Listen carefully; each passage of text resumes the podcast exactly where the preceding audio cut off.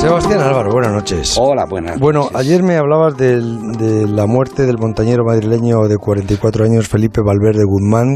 Mm, Descendía en Nepal el monte Chuquima, el Chuquimago, un monte de 6.258 metros. Y su compañero David Seuela, que le rescató un helicóptero, ahora mm, me contaba esta tarde que tiene serios problemas burocráticos porque no tenían los permisos para escalar esa montaña. Sí, bueno, primero decirte que, eh, que lo que te, ayer había muy poquita información. eh, te, te lo estuve Me contando. dijiste que se pudo haber roto la cuerda o... desde, sí. Desde Galicia y más o menos lo que supuse hoy se ha confirmado. Lo, lo único que eh, decían que habían hecho cumbre y en realidad no habían hecho cumbre, se habían quedado a unos 100 metros de desnivel.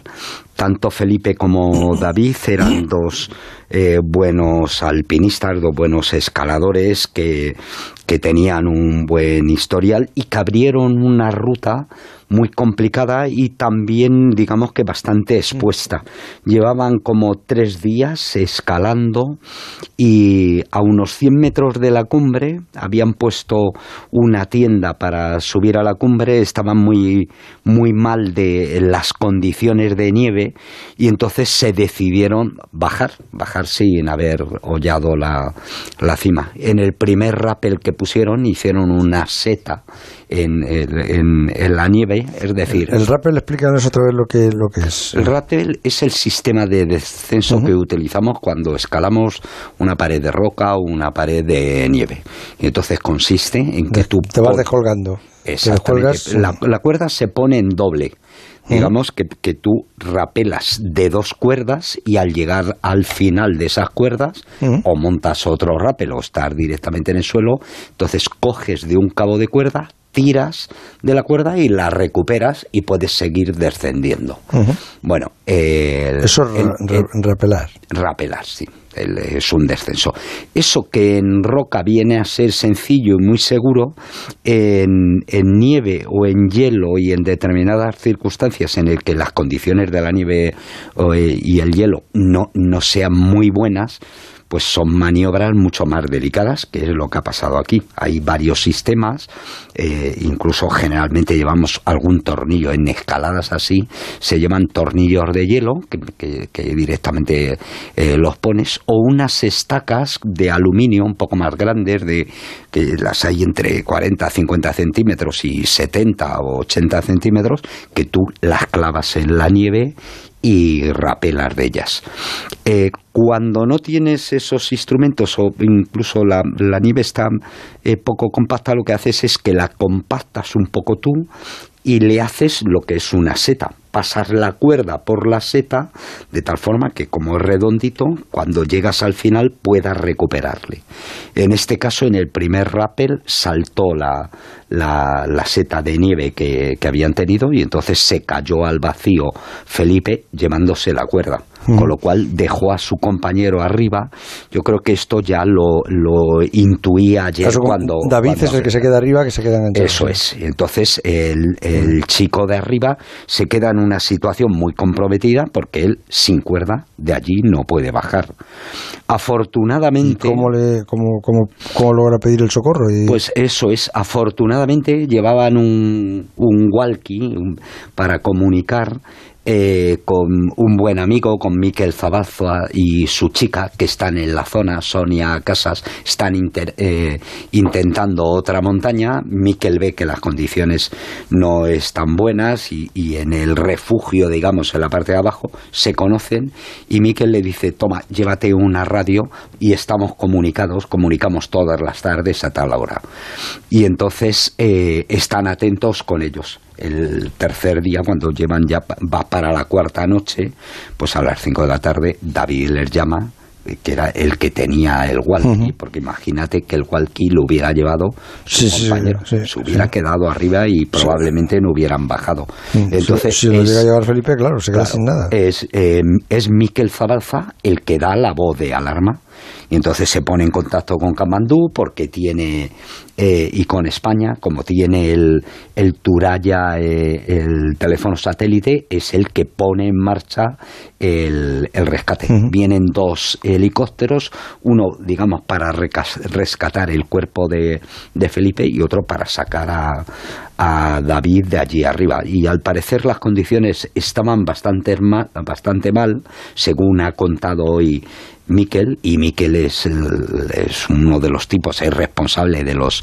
equipos de, de, alpinismo de la Federación Española de Montaña, es uno de los tipos más técnicos, más preparados, es, es el tipo que llevé al K2 en el año 2004 para resolver la parte de arriba, y, y lo que cuenta Miquel es que el rescate fue al límite para lograr sacar a David de allí arriba, y bueno, ahora están todos en, en, Nepal, en y, ahora, ¿por qué mm, tiene problemas jurídicos, ¿no? Le, han, quitado, el pasaporte. Sí, esperemos que en Nepal se arregle todo por una tontuna de no haber pagado unos 200 eh, dólares o euros por mm. permiso.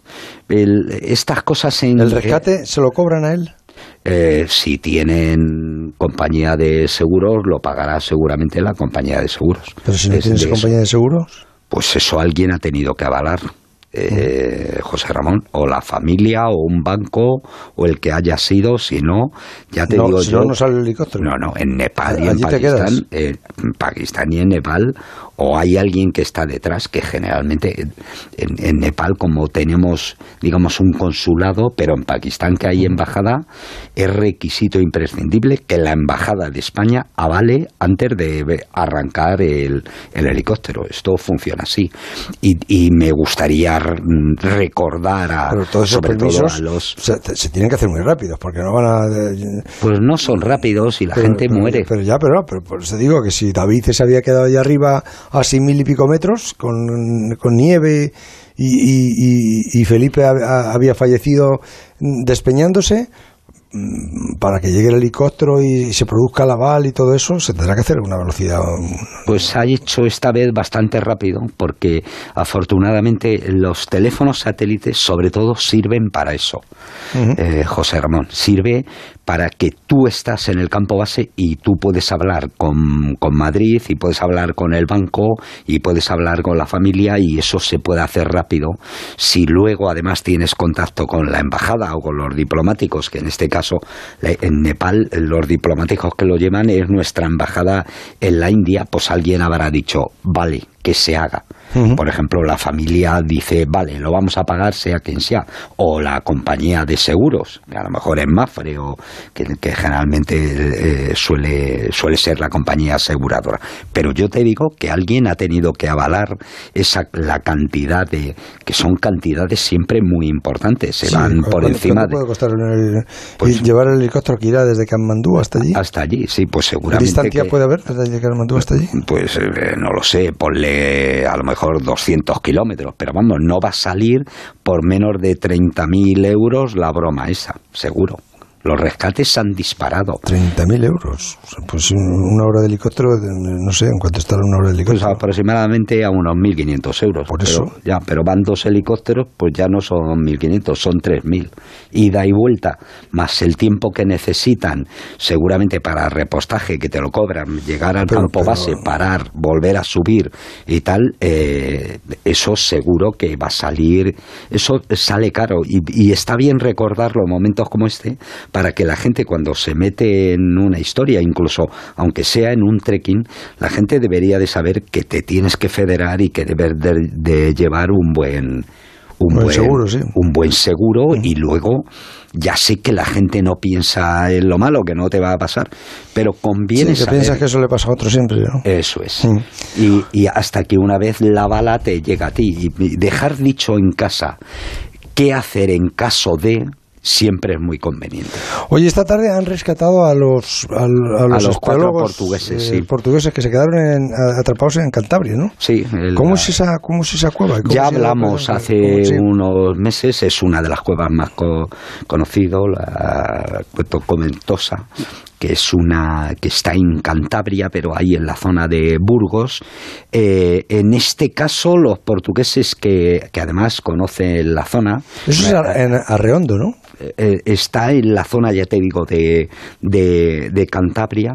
Es una zona muy conocida. Eh, me, parece que lo, lo, hemos comentado alguna vez, ¿no? Sí, La zona de, esa de Cantabria y Burgos y Picor de Europa viene a ser el Himalaya de las cuevas en Europa. Así que viene gente de todo el mundo a meterse en, en esas cuevas. las cuevas y, y determinadas cavidades como estas tienen, cuando hace mal tiempo y llueve, hay que llevar mucho cuidado con él.